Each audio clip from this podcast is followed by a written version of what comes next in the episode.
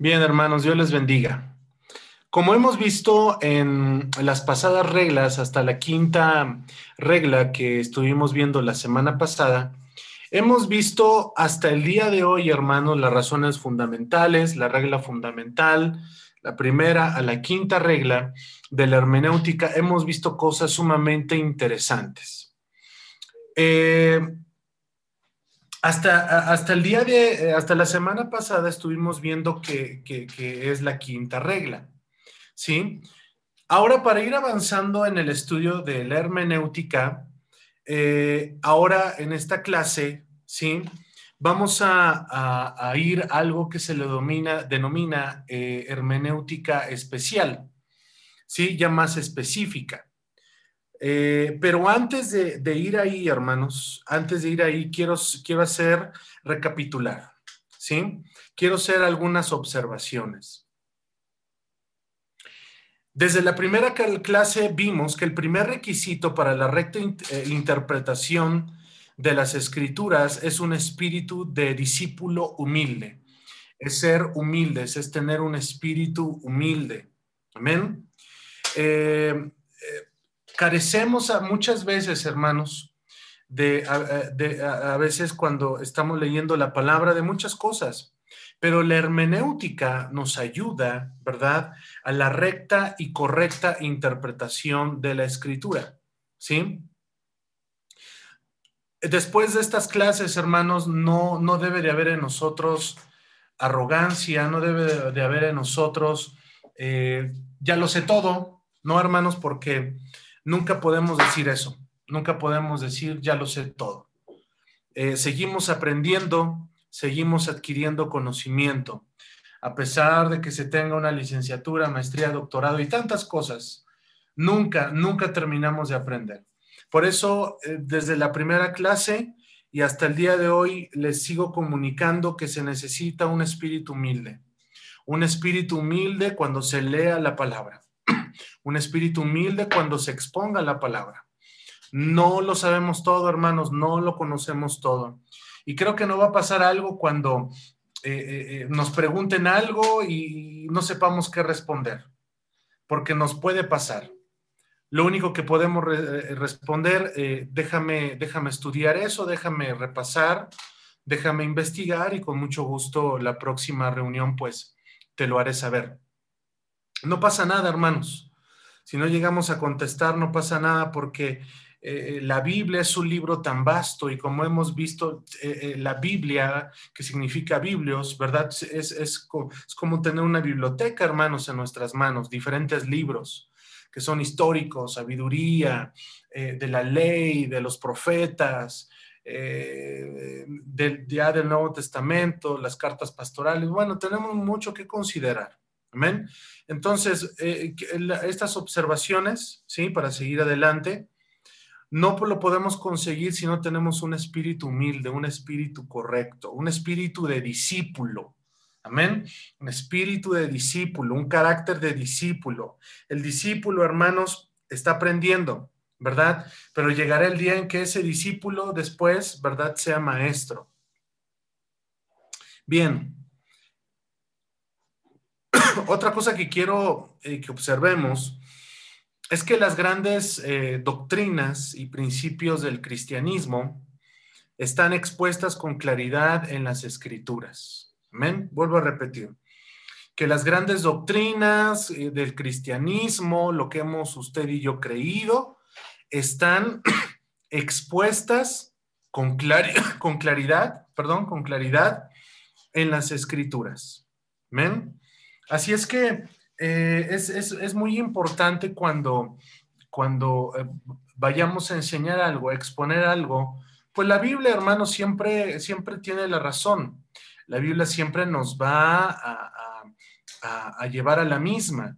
Y a través de las, de las reglas que hemos estado viendo, pues hemos visto, ¿verdad?, que al aplicar las reglas son las mismas reglas que nos, que, que nos bajan de nuestra nube y nos vuelven a anclar a la, Biblia, a la palabra, al texto sagrado. Amén. Bien, eh, otra observación es que eh, las reglas de la, interpretación, ¿sí? Eh, para conseguir el real y verdadero significado, ¿sí? tenemos que aplicarlas, tenemos que aplicar, hermano, ¿sí? Si usted en la semana o, después eh, vuelva a leer, vuelva a leer la, regla fundamental, eh, la primera regla y sucesivamente, ¿sí? Para que de alguna manera usted las tenga en consideración, las tenga en mente y siempre esto le va a ayudar, ¿verdad? En momentos, eh, eh, podemos decir que, son difíciles a veces para interpretar. ¿Ven? Bien. otra observación es, es de gran importancia, ¿sí? Eh, entendemos y creo que hemos entendido que, hasta el cristiano más humilde tenga alguna idea de estas reglas, ¿sí? Sé que algunos eh, pudieron decir, bueno, es que yo no, necesito tanto. No, sí, hermanos. Eh, al, pasar los años, al decir ya tengo tantos años de ser cristiano, no podemos estar siempre en las mismas. Tenemos que crecer, por más a veces eh, eh, dentro de la iglesia, a veces que, un hermano puede decir, bueno, es que eso para mí no me sirve, ¿para qué? No, hermanos, todo cristiano, ¿sí? Debe de tener alguna idea de estas reglas y de su aplicación. ¿Sí? Y esto le llevará y nos llevará a profundizar más allá en las verdades y que nos familiaricemos eh, con ellas, ¿sí? Con las verdades bíblicas. Hemos visto también, hermanos, que la regla fundamental para conocer el real sentido innato, real de la Biblia, ella misma debe de ser su propio intérprete. Amén. Vimos esa regla fundamental. La Biblia es su propio intérprete. Amén. La Biblia por la Biblia. Amén. Eso ya lo consideramos, no quiero andar en eso, pero ya, ya lo vimos. El verdadero sentido de los textos se consigue por el significado de sus palabras. ¿Se acuerdan, hermanos? Yo les comunicaba, hay que invertir a veces en un diccionario bíblico, en una concordancia, en un, comentario bíblico, ¿sí? Tenemos que buscar el real significado de, su de sus palabras. ¿Sí? Acuérdense, hermanos, que lo vimos desde el principio, cada, eh, cada libro de la Biblia fue escrito en un determinado tiempo, bajo un contexto, bajo un vocablo eh, eh, bien, bien particular. Entonces debemos de conocer eso para no irnos a las nubes, sí, creo que se entiende esa expresión, para no no, no, no tratar de interpretar de una manera incorrecta, sino correcta. Y para eso es ¿verdad? Conseguir el real significado de las palabras. Amén, el, verdadero sentido de las palabras. Amén. Eh, otra observación, eh, no, debemos olvidar, sí que el significado de las palabras está determinado por el lenguaje bíblico, debiéndose por tanto buscar el conocimiento del sentido en que se usan las palabras, ante todo en la Biblia misma.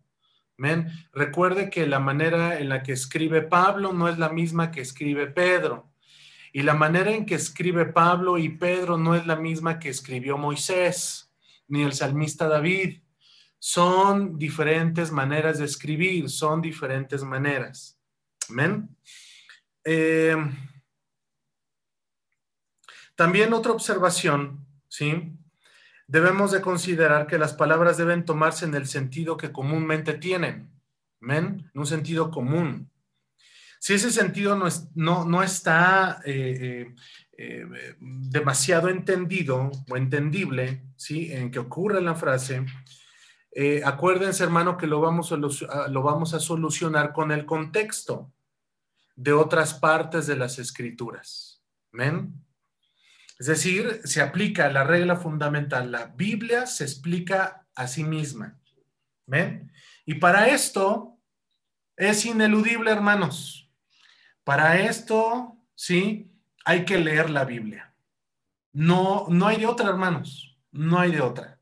Hoy, hoy existe una herramienta muy interesante, hermanos. La, herramienta eh, interesante que, que tenemos a nuestro alcance es eh, hay Biblia, ¿verdad? En audio, en audio. ¿sí? entonces, usted puede estar haciendo otra cosa y puede escuchar el audio de la Biblia, ¿sí? Ese es un recurso, entiéndase, ese es un recurso, pero no hay nada mejor que leer la Biblia, hermanos. Sí, leer la Biblia. Aquí no, no pasa como, como en la escuela, ¿verdad? De, de que cuando nos pedían o nos piden, ¿verdad? Hacer un resumen de un libro, ¿verdad? No, no, aquí no, hermanos, no. Y que, que lo, bajamos de internet o lo copiamos, no, hermano, porque si no va, va a ser mucho peor. Nos vamos a quedar en cero sin el, sin el conocimiento, sin, sin la verdad. Bien, eh, también considerar, ¿sí? Que debemos también, eh, al aplicar las reglas de la hermenéutica, debemos de ver también, ¿verdad?, eh, el libro en su totalidad, estudiar el libro. Si el contexto, las palabras no, no nos favorecen, no nos ayudan tanto, usted debe de, de evocarse a estudiar el libro el libro, el libro en particular que usted va a enseñar. Amén. También hemos considerado en no aislar versículos. El versículo está en un contexto, está en un versículo. Le siguen versículos antes, versículos después. Eso es el contexto próximo. Amén. Entonces, eh, considerando todo esto, todas este, este breve, estas breves observaciones, pasamos, ¿verdad?, a lo que se denomina hermenéutica eh, específica, ¿sí? Eh, hermenéutica especial. Y para los que están apuntando, hermanos, llegamos entonces a las figuras retóricas. Llegamos a las figuras retóricas. Esto es en su primera parte. ¿Sí? Ahora, mire usted, ya como hemos visto, la regla primera, que, y dice que para la recta comprensión de las escrituras es necesario en cuanto sea posible tomar las palabras en su sentido usual y ordinario. Amén. Lo que, lo que debido al lenguaje usual y figurado en la Biblia, amén, y de sus hebraísmos, esto tiene que ver con el, con el lenguaje hebreo en el Antiguo Testamento, no significa que siempre deben tomarse al pie de la letra. ¿Men? Hay consideraciones, y ya lo vimos, ¿sí? Que se deben de tomar al pie de la letra. Cuando entendemos que es textual, cuando es figurado y cuando es espiritual. ¿Se acuerdan de esas tres? Cuando es figurado, cuando es textual, perdón, cuando se debe de tomar textual, ¿sí? Número uno, textual, es decir, tal como está escrito. Número dos, figurado. Tiene una figura, entonces esto quiere decir que no, no se interpreta al pie de la letra, sino que tiene un sentido figurado. Y número tres, cuando se le da una interpretación espiritual. Amén. Son esas maneras. Ahora, eh, también hemos ya observado que es preciso familiarizarse con el lenguaje para llegar a comprender sin dificultad cuál es el sentido usual y ordinario sí, de las palabras. Entiéndase, Antiguo Testamento hebreo y unas partes en arameo. Nuevo Testamento en griego koine, que era el griego eh, que, que tanto las castas más adineradas como los más pobres, era el griego que todos entendían. En ese griego está escrito el Nuevo Testamento. Ahora, llegamos a la primera figura retórica, amén, que es conocida como la metáfora. La metáfora. La metáfora nos dice, ¿verdad? Que esta figura tiene por base alguna semejanza entre dos objetos o hechos. Repito, la metáfora tiene semejanza entre dos objetos o hechos. Amén. Y que tienen en particular eh, eh, eh, uno con el otro. ¿Sí? Y voy a dar estos ejemplos. Una metáfora, ¿sí? Eh, eh, usted sabe, doy la definición y doy ejemplos. Al decir Jesús, y todo esto lo, conocemos nosotros, al decir Jesús, yo soy la vid verdadera. ¿Men? ¿Cuántos hemos escuchado ese pasaje? Juan capítulo 15. Yo soy la vid verdadera y mi padre es el labrador. ¿Ven? Al decir Jesús, yo soy la vid verdadera, se caracteriza Jesús con lo que es propio y, esencial de la vid. Lo vuelvo a repetir, vuelvo a repetir la definición de metáfora, ¿sí? Tiene semejanza entre dos objetos o hechos, ¿sí? Y se caracterizan el uno con el otro. Eso es la metáfora. Ahora, vuelvo a decir, cuando Jesús dice, yo soy la vid verdadera, Jesús se está poniendo, se está caracterizando con lo que es propio y esencial de la vid. ¿Ven? Y al decir Jesús que usted y yo, o sea, nosotros como discípulos, cuando Jesús, si usted sigue leyendo Juan 15, Jesús dice, vosotros sois los pámpanos. A los discípulos les está, Jesús les está caracterizando, ¿verdad? Con lo que es propio de los pámpanos. No sé si se entiende, hermanos. Es decir, Jesús se pone como la vid y los discípulos, Jesús los pone como los pámpanos. Bien. Esta enseñanza y esta, eh, este, esta parte retórica es bien importante, hermanos, ¿sí? Porque cuando profundizamos más, yo creo, y ahorita lo vamos a, ver un poco más, cuando, un poco más profundo, cuando lo entendemos, nos trae una enseñanza, hermanos, importante. ¿Ven? Ahora, escuche. Para la recta interpretación de esta figura, nos preguntamos, nos tenemos que hacer preguntas. ¿Qué caracteriza la vid? ¿O qué características tiene la vid? ¿Sí?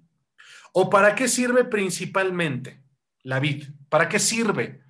¿Verdad? Eh, eh, eh, ¿Qué caracteriza la vid? Bueno, en la respuesta de, de estas preguntas está la explicación de la figura como tal de la metáfora. ¿Para qué sirve una vid?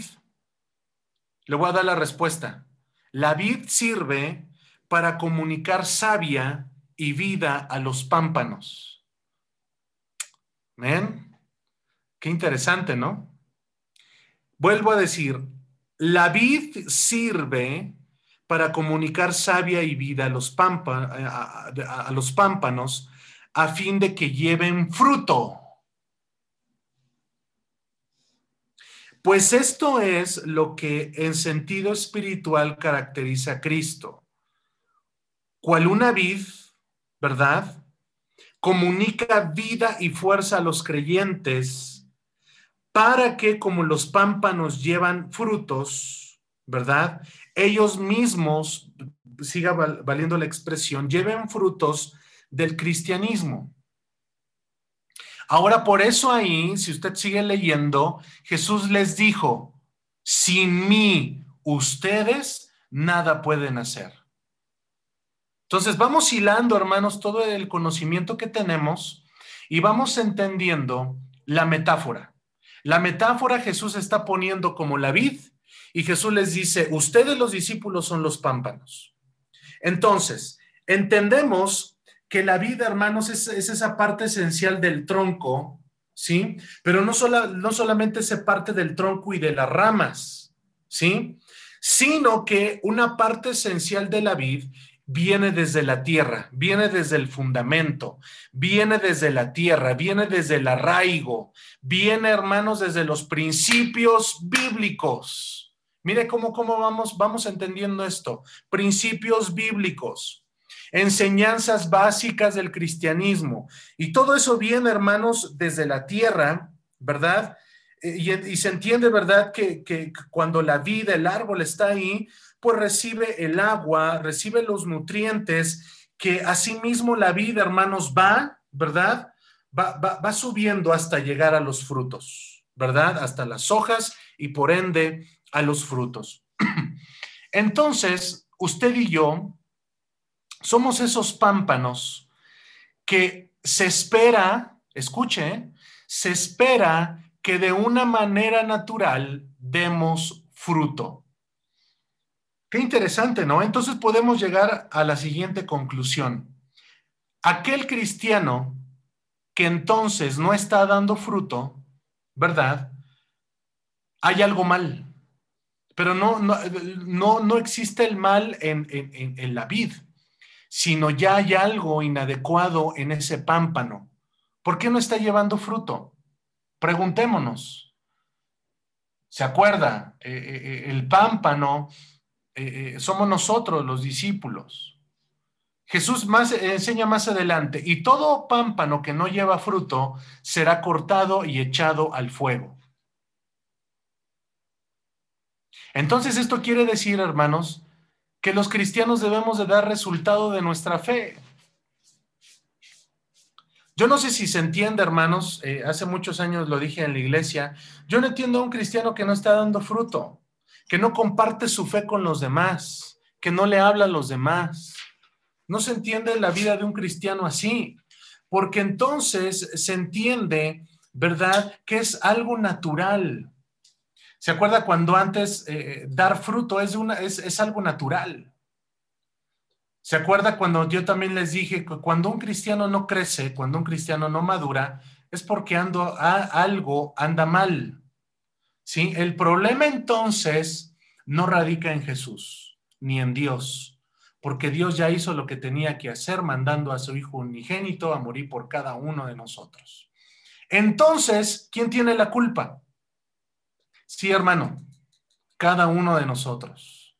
Cada uno de nosotros, así es, somos responsables. Entonces, de ahí, aquella, aquella frase que he enseñado yo por muchos años, que debemos de ser cristianos responsables. Debemos de ser responsables con lo que Dios nos ha hecho. Entonces, si aplicamos esta regla hermenéutica, entonces esto nos trae una enseñanza totalmente básica, hermanos, donde hoy en día se van a las nubes y te, dicen tantas cosas, ¿verdad? La verdad bíblica, cuando nos aferramos a la hermenéutica, es tan hermoso, hermanos, leer cada versículo y versículo tras versículo, ¿verdad? Y, que nos está enseñando la palabra. Sin mí ustedes nada pueden hacer. Y nótese que no se está hablando de dinero, no se está hablando de pactar, no se está, está hablando de ofrendar, no se está dando, no se está hablando de diezmar, no se está hablando de algo físico, sino se está hablando de algo espiritual. Se está hablando entonces que lo más importante para Dios y para Jesucristo es la salvación de nuestras almas. Qué hermoso, ¿no? Entonces, llegamos a, estas conclusiones que, hemos estado llegando. El cristiano de una manera natural debe de dar frutos. Yo le quiero preguntar a los que están aquí, los que van a escuchar este, este audio, fue, ¿cuándo fue la última vez que le hablaste a alguien de Jesucristo? Pero me, estoy hablando a alguien nuevecito, ¿eh? No, no, no que hay este, un conocido este, o, alguien que asistía ya a, cierta iglesia, pero ya no va, entonces yo le hablo para que venga a la que estoy yendo. No, yo no estoy hablando de eso. A alguien nuevecito. ¿Cuándo fue la última vez que le hablaste, que invertiste tiempo, dinero y esfuerzo para hablarle a una persona desde cero? ¿Sí? Desde cero. Entonces, eso es llevar fruto. Entonces, si lo que estamos estudiando como metáfora, lo, lo, lo, lo somos capaces de unirlo a aquel pasaje que dice que por sus frutos los conoceréis. Mateo 7, Mateo, Mateo 7, 15, mire qué hermoso. Diga, eh, levante su mano, hermano, dígame que, que estemos entendiendo la palabra. Mateo 7:15 dice, guardaos de los falsos profetas que vienen a vosotros con vestidos de ovejas, pero por dentro son lobos rapaces. Por sus frutos los conoceréis. Es decir, al árbol, esto también es una metáfora, hermanos, ¿sí? Es decir, aquí Jesús está diciendo que, que, que el árbol se le conoce por sus frutos. Entonces, esta metáfora, que también es una metáfora, Jesús está diciendo, el árbol son ustedes. A las personas ¿verdad? Es, es, es como si fuera un árbol, ¿sí? Y que de ese árbol se espera un fruto. A ver, hermanos, yo creo que es algo bien lógico. Y perdone usted el ejemplo. Si usted siembra una, una, una semilla, ¿verdad? Que esa semilla se la vendieron. Es que eh, si usted siembra esto, le va a dar un árbol de limones. ¿Sí? Y usted lo siembra. Dígame, ¿qué vamos a esperar o qué, vamos, qué, qué esperamos después de algunas semanas? Pues obviamente que empiece a crecer y que después de cierto tiempo dé fruto. Pero dé fruto de qué? De guayabas, ¿verdad? O de melón o de limones. Esperamos el limón, ¿no es cierto? Así también del aguacate, eh, bueno, todos los, los, frutos del árbol. Ahora, ¿por qué estoy diciendo esto, hermanos? Porque Jesús aquí en Mateo 7:15 7:16, por sus frutos los conoceréis. Mire, es el mismo lo que dice Jesús. ¿Acaso se recogen uvas de los espinos o, hijos de los higos de los abrojos? Así todo buen árbol da buenos frutos, pero el árbol malo da malos frutos. No puede el buen árbol dar malos frutos, ni el árbol malo dar buenos eh, eh, frutos buenos. Todo árbol que no da buen fruto es cortado y echado en el fuego. Así que, mira qué conclusión llega Jesús. ¿Sí? Así que por sus frutos los conoceréis. ¿Ven? Entonces, cuando somos capaces de hilar estas, estas dos, estas dos, eh, eh, estos dos pasajes, eh, Juan 15 y Mateo, Mateo 7, Vamos a ver eh, cómo, cómo, Jesús está enseñando esto. Ahora, los dos pasajes, ¿quién los está enseñando Jesús? Oh, hermano, qué hermoso. Entonces, llegamos a diferentes conclusiones. Se espera de nosotros que demos fruto. No solamente que digamos es que tengo 10, 20, 30, 50 años de ser cristiano, sí, pero ¿qué frutos has dado? Número uno, ¿hay madurez? ¿Ha habido crecimiento? O siempre eh, se está ahí en la banca? Siempre eh, estamos aprendiendo. Y creo, hermanos, creo eh, es bien significativo que la mayoría de nosotros está ya no, ya no, ¿verdad? para, para, para ah, seguir adquiriendo conocimiento, sino para dar conocimiento. Amén. tantos años, tantos años, hermanos, que, que, hemos he estado recibiendo enseñanza. Y creo, hermanos, que lo importante es ya dar lo que, lo que, lo que recibimos. No solamente darlo, aplicarlo, aplicarlo, aplicarlo. ¿Ven? Entonces, Jesús es esa savia que recibimos de Él, esperando, ¿verdad?, que llevemos fruto. ¿Sí? Y es lo mismo, hermanos, con, con, otras figuras, ¿sí? Como por ejemplo, yo soy la puerta. ¿Se acuerdan, hermanos, de los siete yo soy que aparecen en el Evangelio de San Juan? Yo soy la puerta, yo soy el camino, yo soy el, el pan vivo que descendió del cielo. También se debe de aplicar con aquella enseñanza que Jesús dijo, vosotros sois la luz del mundo. Jesús enseñó y dijo, ustedes son la sal de esta tierra. Amén. Jesús también dijo, ustedes son edificio de Dios. ¿Sí? Eh, eh, y tantas, hermanos, tantas enseñanzas eh, que, entendemos en la palabra. Entonces, esta, esta figura retórica se debe aplicar de esa manera. Amén. Jesús se antepone y dice, yo soy la vid y ustedes los pámpanos. Entonces Jesús ha vertido sobre nosotros su bendición, Jesús ha vertido sobre nosotros su vida y lo que espera de nosotros es que nosotros hagamos lo mismo. Amén.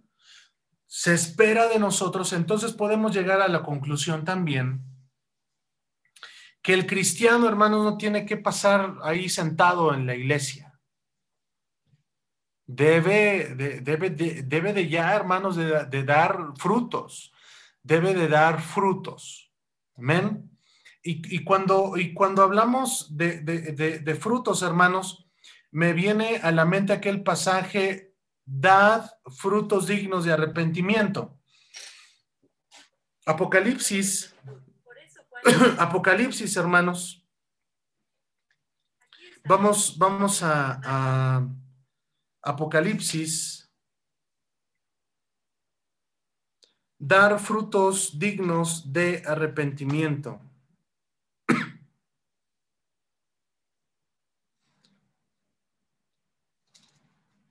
Es, perdón, Mateo 3.8.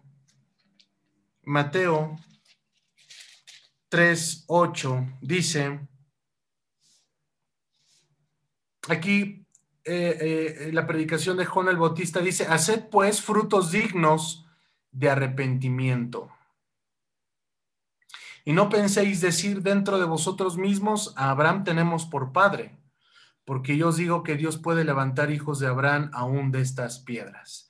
Es decir, en este tiempo, hermanos, los judíos, ¿verdad? Eh, se jactaban, ¿verdad? De, de, que ellos decían, bueno, es que nosotros somos hijos de la promesa. Y, nos, ¿qué nos enseña la palabra, hermanos? El, eh, eh, el, día de ayer, ¿verdad? Estábamos hablando un poco acerca de los judíos, ¿verdad? Y, y aquí, ¿verdad? el mismo apóstol, Juan el Bautista les está diciendo, haced frutos dignos de arrepentimiento. Y, y entendemos, hermanos, que, debe de haber entonces, ¿verdad? Eso en nosotros. Y, de ahí también eh, algunas, algunas veces les he considerado que cuando una persona cambia se ve, cuando una persona está dando frutos se ve. Amén. Entonces, entendemos la metáfora, debemos entender la metáfora, ¿verdad? ¿Verdad? Que es una semejanza de hechos, es una semejanza entre dos objetos, ¿verdad? Y son el uno con el otro, es propio del uno del otro, ¿verdad? Y hay características, ¿verdad? Entonces, todo esto, hermanos, tiene que ver con la metáfora. ¿Amén? Segunda figura retórica, segunda figura retórica. La sinécdoque. Es con S,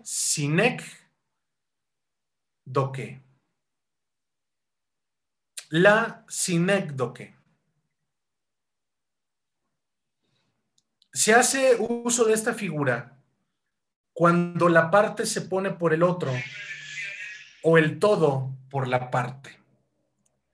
Vuelvo a repetir la definición y como siempre doy un ejemplo para que lo podamos entender mejor. La sinécdoque, ¿sí? Cuando la parte se pone por el todo o el todo por la parte. Primer ejemplo, para que lo aterricemos y vayamos entendiendo. ¿Ven? Cuando el salmista David, ¿verdad? En el Salmo 16, 9 dice, mi carne posará segura, ¿sí? Mi carne posará segura. En lugar de decir mi cuerpo o mi ser, que sería el todo, ¿sí? Que sería el todo, siendo la carne, ¿verdad? Solo parte de su ser, porque cuando hablamos del ser estamos hablando espíritu, alma y cuerpo.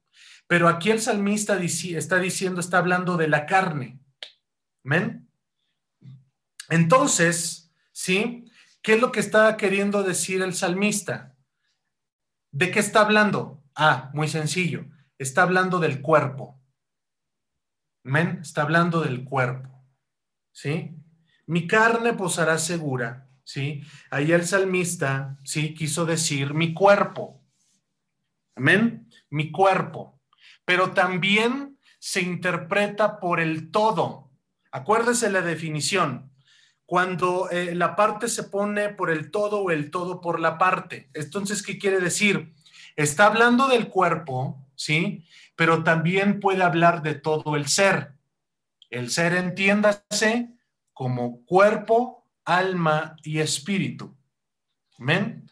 Entonces, para entender ¿Qué realmente está diciendo el salmista aquí en el Salmo 16.9? ¿Qué tenemos que hacer? Ah, pues irnos al contexto. ¿Men? Irnos al contexto. Entonces podemos interpretar aquí eh, usando la sinécdoque, que, es la parte que pone por el todo o el todo por la parte, ¿verdad? Cuando dice mi carne posará segura, estamos hablando entonces del cuerpo. ¿Men? Ahora, si leemos, porque nada más tenemos esa parte, vamos a leer todo el versículo. Salmo 16, 9. Vamos, vamos, vamos a, vamos a leer todo el versículo, porque solamente esta es una parte. Salmos 16, 16, 9 dice, se alegró por tanto mi corazón y se gozó mi alma. Mi carne también reposará confiadamente. Ah, hermanos, esto ya nos dio más luz, ¿no es cierto? Entonces, ¿de qué está hablando el salmista? Bien, cuando dice, se alegró por tanto mi corazón, ¿sí?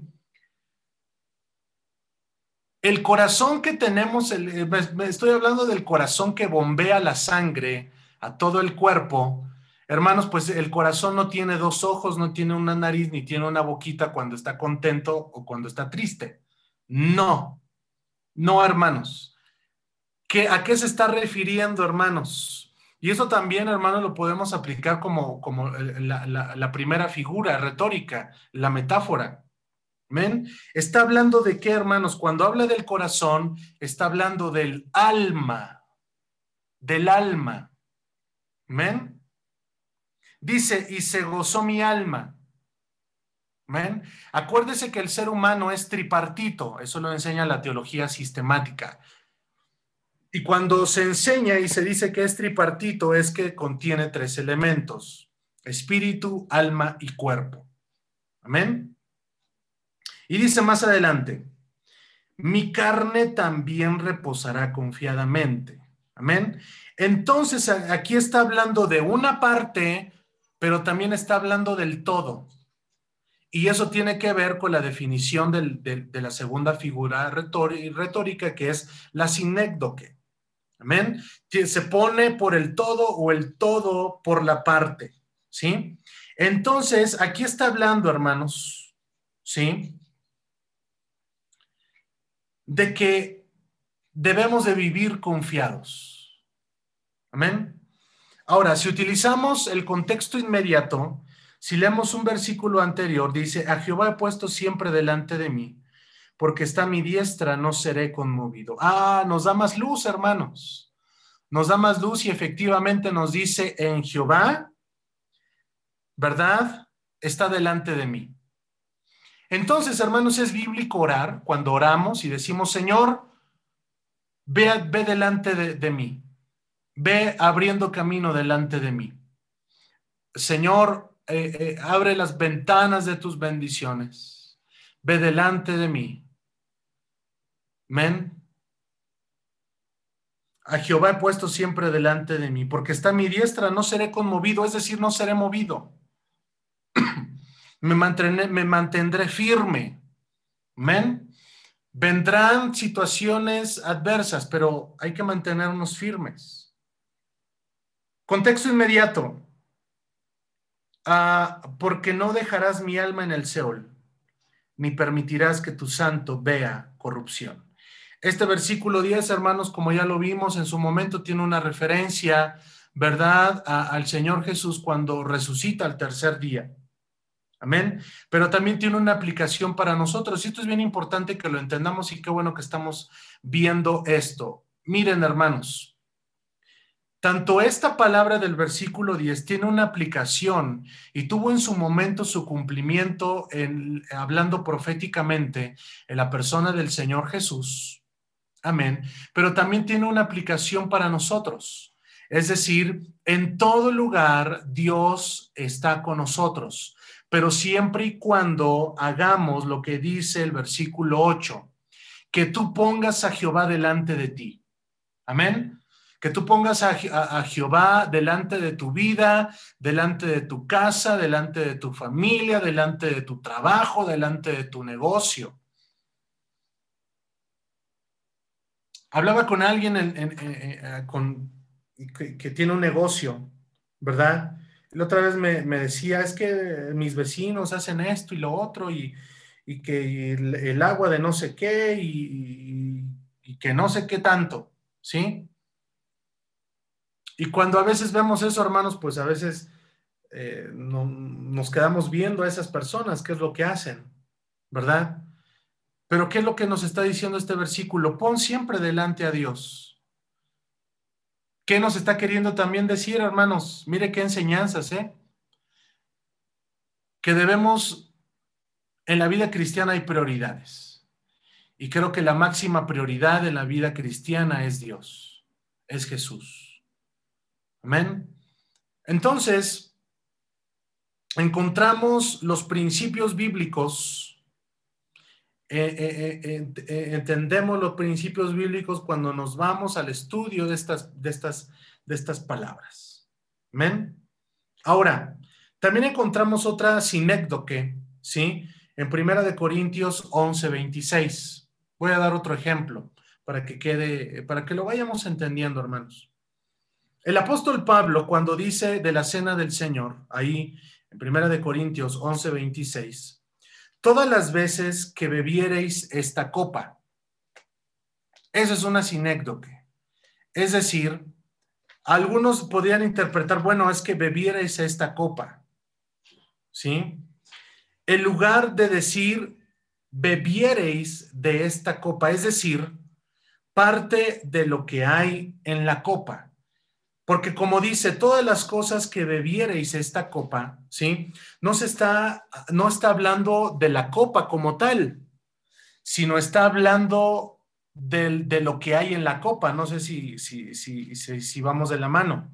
Dice en el 11.26, así pues todas las veces que comiereis este pan y bebiereis esta copa, ¿sí? La primera parte queda entendida porque el pan se come pero eh, eh, dice ahí, y bebiereis esta copa. ¿Sí? No está hablando de la copa como tal, como algunos interpretan, ¿verdad? Y en un momento, ¿verdad? Ahí en, eh, en el gran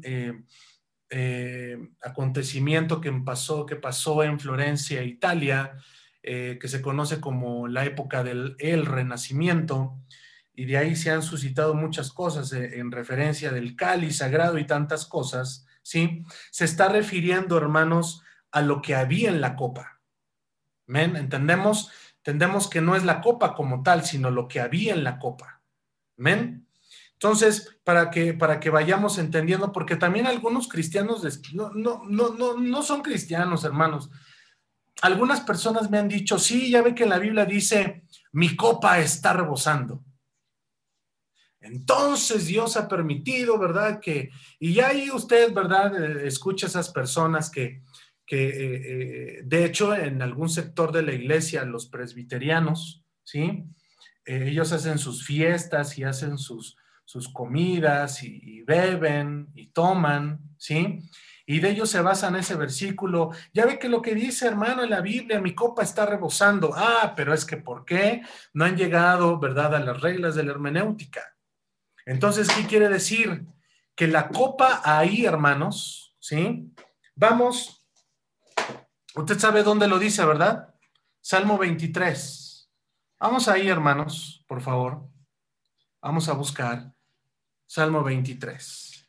Y fíjese a qué conclusión vamos a llegar, que no está hablando de una, de una copa, ¿verdad? De una bebida, sino que la copa ahí somos usted y yo.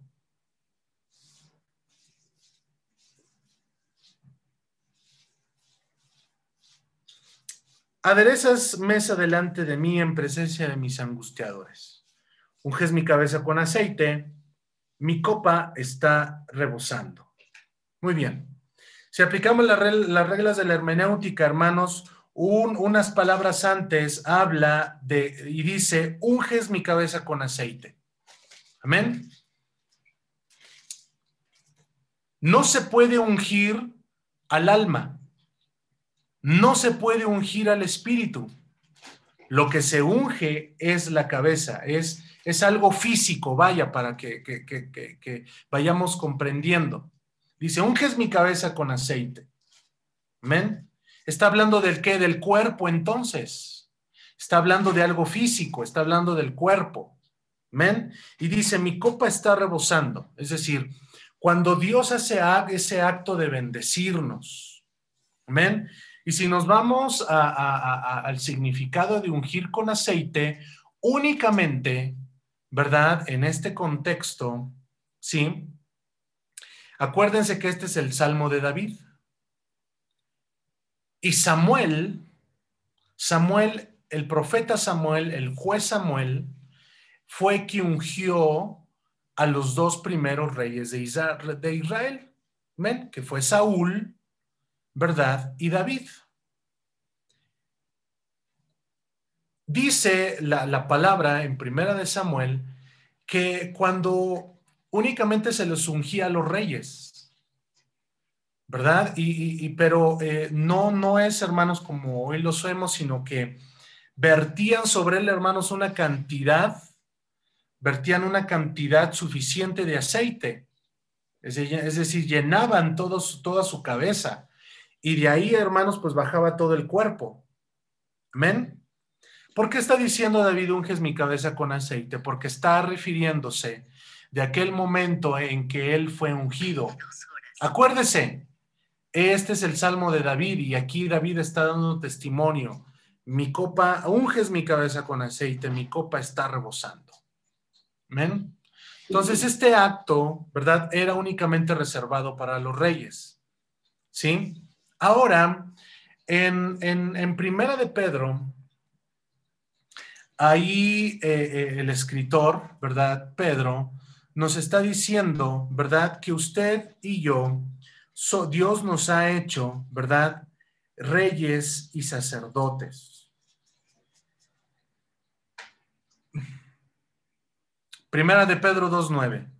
Mas vosotros sois linaje escogido, real sacerdocio, nación santa, pueblo adquirido por Dios, para que anunciéis, las virtudes de aquel que os llamó de las tinieblas a su luz admirable. Dos cosas que tengo que resaltar de este versículo. Una, está dando, está diciendo que ahora nosotros somos nación santa, pueblo adquirido. Amén. Para nuestro Dios. Y nos ha hecho para, eh, eh, eh, hermanos, con un propósito. Dice más adelante, nos has hecho reyes y sacerdotes.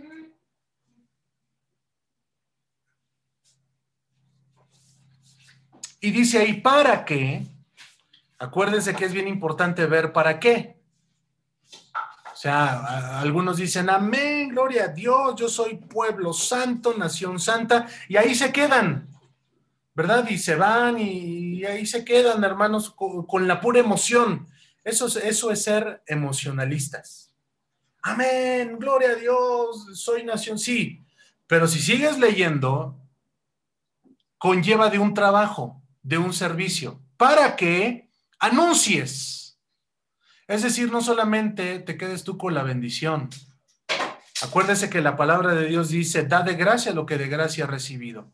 Y si lo hilamos con lo que hace rato dije, hermanos, entonces entendemos, creo que ahora entendemos más, que un cristiano que no es capaz de compartir su fe, pues no se entiende como cristiano, como seguidor de Dios. Deja mucho que desear para que anuncies las virtudes de aquel que os llamó de las tinieblas a su luz admirable. Y mira cómo sigue diciendo el 10. Vosotros que en otro tiempo no erais pueblo, pero ahora sois pueblo de Dios, es decir, antes no eras, pero ahora ya lo eres.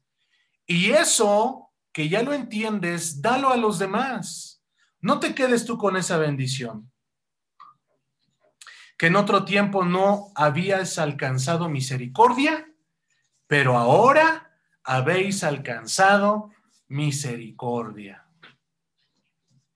Y Apocalipsis 1.6, Apocalipsis 1.6 dice, y nos hizo reyes y sacerdotes para Dios.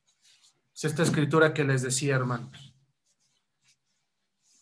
Y nos hizo reyes y sacerdotes para Dios su Padre. A Él sea gloria e imperio por los siglos de los siglos. Amén.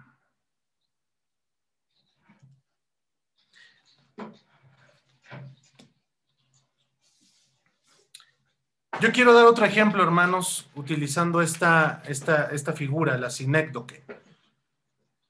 Ponen eh, ponemos eh, el todo por las partes cuando entendemos que el apóstol Pablo en Hechos 24.5 y Lucas 2.1, ¿sí? Dice, este hombre es pestilencial y levantador de sediciones ante los judíos por todo el mundo. Escuche, por todo el mundo, ¿sí? Ahora, Hechos 24.5 dice lo siguiente. Hechos 24.5 dice, porque hemos hallado que este hombre es una plaga y promotor de sediciones entre todos los judíos por todo el mundo y cabecilla de la secta de los nazarenos. Es decir, hermanos, es, aquí donde acusan a Pablo, ¿verdad? De, ser, al, como dice ahí, hermanos, es una pestilencia, ¿sí? Es, levantador de, de sediciones por todo el mundo. Ahora, es decir, por aquella parte del mundo se está refiriendo, no, no está hablando de todo el mundo, hermanos, ¿eh? Está hablando, si se está refiriendo lo que en aquel momento pasaba. ¿Y qué pasaba?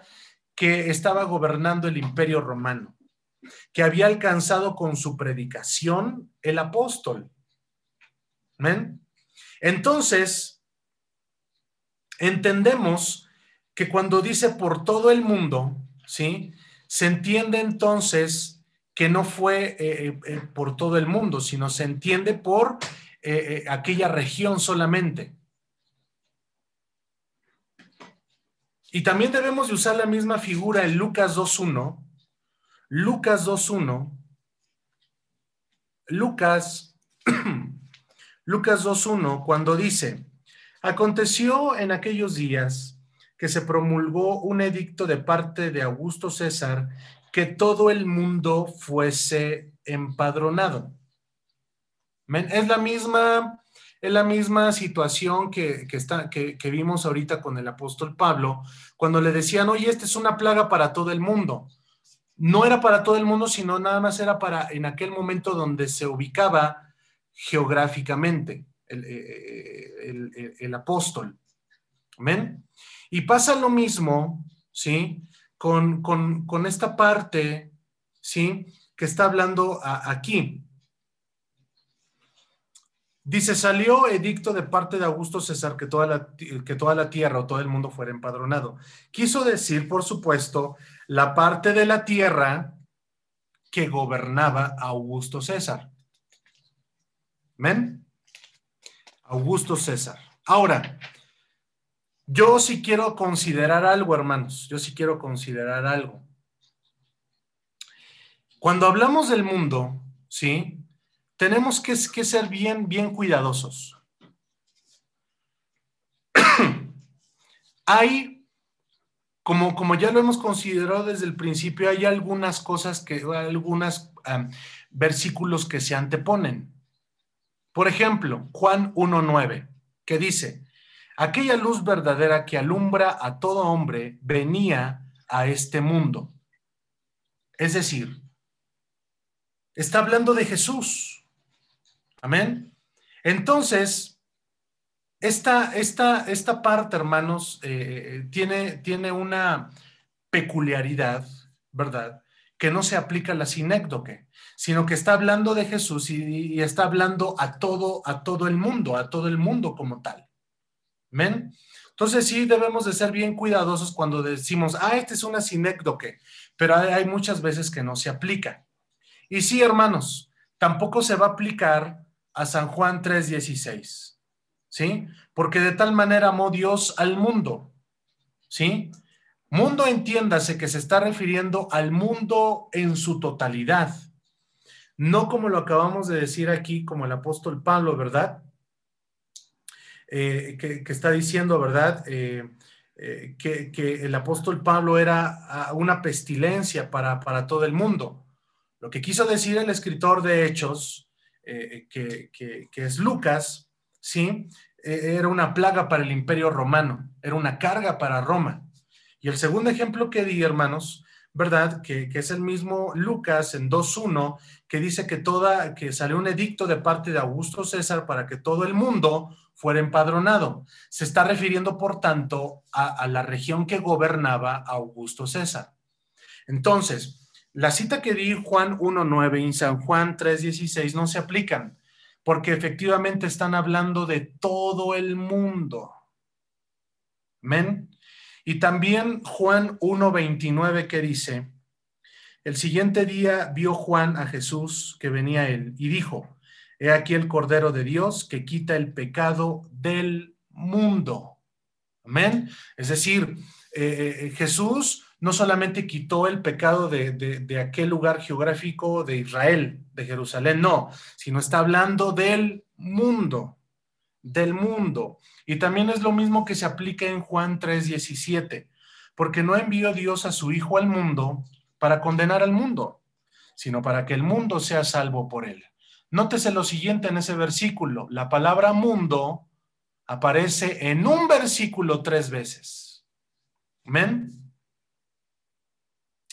Y también lo mismo se aplica en Juan 3:19, que dice, y esta es la condenación, que la luz vino al mundo y los hombres amaron más las tinieblas que la luz, porque sus obras, porque sus obras eran malas. Hay muchos ejemplos, hermanos, pero quiero dar el último que está en Juan 4:42. Y decían a la mujer, ya no creemos solamente por tu dicho, porque nosotros mismos hemos oído. Y sabemos que verdaderamente este es el Salvador del mundo, el Cristo. Este es el Salvador del mundo el Cristo. ¿Ven? Entonces, estas dos figuras retóricas que, vimos, ¿verdad? Eh, eh, el día de hoy, al hablar de la metáfora y al hablar de la sinécdoque, entendemos, hermanos, que son un estudio más, más, eh, un poco más minucioso, que nos lleva estudio, que nos lleva tiempo, ¿verdad? Entonces, esto se aplica, hermanos, a la primera clase que vimos, que se necesita un espíritu humilde, pero también un espíritu de estudio, un espíritu de leer y volver a, leer y releer. Amén. Y si no hay una luz aparente, búsquese otra versión, hermanos, ya lo hemos enseñado, otra versión de la Biblia. Le va a dar mucho más luz, ¿verdad? Entonces, eh, estas dos figuras retóricas, hermanos, que vimos el día de hoy, son importantes para el estudio, eh, para profundizar aún más de lo que hemos estado hablando durante estas clases, para un estudio mucho más eh, minucioso, ¿sí? Un estudio mucho más minucioso. Entonces, démonos cuenta que al estudiar, hermanos, estas, eh, esta parte de la hermenéutica ya, como lo denominan algunos, hermenéutica especial, ¿sí? porque, ¿Por qué especial? Porque profundiza un poco más en, el estudio del texto sagrado, eh, entendemos entonces, hermanos, que requerimos de estudio. ¿Ven?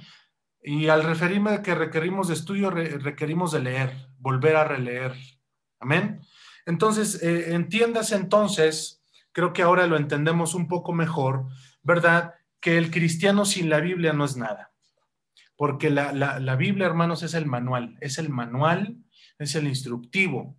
Entonces, si no leemos la Biblia, pues eh, vamos a ir caminando, hermanos, eh, eh, en tinieblas. Y por eso decía el salmista David en aquel salmo cuando decía, lámpara es a mis pies tu palabra y lumbrera a mi camino. Es decir, vas en el camino, la misma palabra te ilumina, te indica, te guía, te dice por dónde, por dónde sí, también, pero también te dice por dónde no. Amén. Entonces, aquel cristiano que no es capaz de leer su Biblia, pues como dicen por ahí, hermanos, ni cómo ayudarlo, ¿no? Porque realmente eh, se necesita un estudio, se necesita leer, se necesita volver a leer, se necesita volver a leer. Amén. Entonces, que, que, Dios nos ayude ya que estamos entrando ya a estas figuras retóricas y estas dos figuras que vimos el día de hoy. Amén. Oramos para darle gracias a Dios. Amén. Y, y pasamos a un momento de si, si hay alguna pregunta, alguna duda o algún comentario. Señor, gracias en este tiempo por esta clase. Señor, gracias. Síguenos ayudando en todas las cosas. En el nombre de Jesús.